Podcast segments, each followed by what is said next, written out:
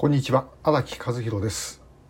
えー、またソウルのホテルからなんですけども散らかってて、えー、すいません。まあただあの怪しげなスキャンダルようなになるようなことはないんですね、えー、これ別に私が貧困法制だということではなくて縁がないというかえー、もっと言えばモテないっていうことだけ、えー、で、えー、それ以上の以上でも以下でもありません。えで、えーまあ、韓国来てるんで韓国のお話で本当はあのこんなホテルの中じゃなくてですね、えーまあ、これ東横インですからね日本の東横インだとみんな同じなんで、えーまあ、これはあの韓国に来てるんで本当は韓国の風景とか見ながら、えー、やりたいんですけど、まあ、あのもし行ってる間にそんなことができるようであればやってみたいと思いますが。えーまあ、こう来てやはり考えるのはですね本当にこれから日本と韓国の関係どうなるんだろうとえー、いうことなんですね。で少なくとも大統領選挙でですねあの今の野党のイ・ジェミョンという候補が当選したのと比べればもう天と地の違いです。まあ、ともかくあのもう本当イ・ジェミョンっていう人はですね、えー、これもどっか行っちゃってんじゃないかっていう感じの人で、えー、こんなの大統領になってしまったらですね韓国の場合も大統領が文字通りアルファでありオメガであるということでですね、えー、もう大変なことになってたと思います。えー、ひょっとしてまあ昨日ですねあの友人とも話したんですけどもひょっとしたら、えー、イ・ジェミョンが当選していればですね大韓民国最後の大統領になったんじゃないかという話もしたぐらいです。でまああのユン・ソンヨル大統領今支持率低下で、えー、大変ではあるんですけどもまあ、あのやることは結構ちゃんとやっているんではないかで前の政権から持ち越した問題あの、まあ、慰安婦は一応大体片付きつつありますがまた徴用工の問題とかですね、そういうような問題で苦労はしてます。ですけども、まあ、なんとかなんじゃないかなという感じが私はしています。で日本はともかくですねちゃんとあの言うべきことを言って、えー、自分たちの主張することを言い続ける。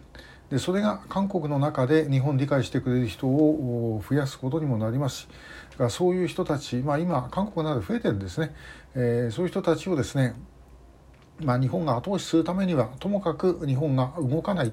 えー、変わらないということをしっかり見せることが大事だと思います。えー、で変なふうに妥協するとですねそれ見ろ。だから日本っていうのは騒げばどうにかなるんだっていうふうに、え、思わせてしまうということなんで、まあ、そういうことはあってはいけないだろうと私はあの思って、え、います。で、えー、まあいいのはですね こう韓国と日本で向き合ってやってると、まあ、いろいろトラブルが起きます。でまあ一緒になって何かやるようなことが 起きればまあ、あのある程度うまくいくんじゃないかということなんですね。でこれですね、まあ、歴史的な問題歴史的な問題ってあの歴史問題慰安婦とかそんなんじゃなくて、えー、韓国という国はですねこう天秤で、えー、民族とそれから国家自由民主主義国家である大韓民国。これがですねあの両立しないんですね。ですから民族が重くなる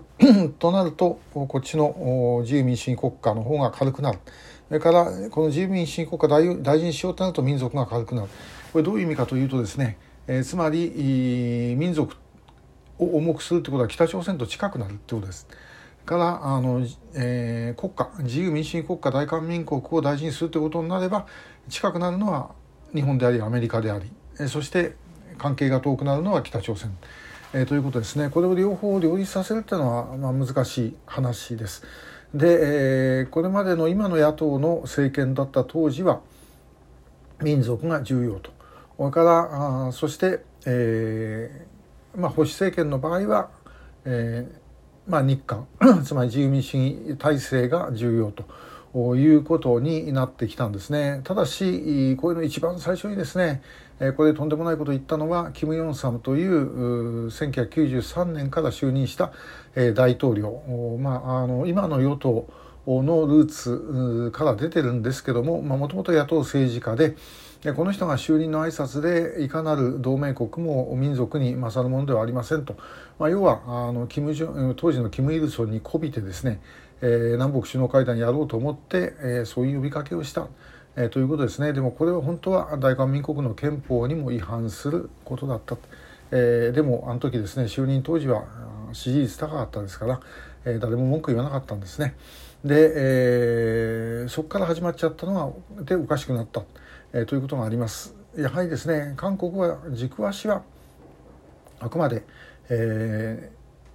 日本アメリカの方に置いといてもらうというのはこれ韓国のためでもあるしで最終的には北朝鮮の国民のためでもある金正恩のためにはならないと思いますけどもしかし、えー、北朝鮮の2,000万余りの国民の大多数のためには、やはり日本アメリカと韓国がしっかり組んでいた方が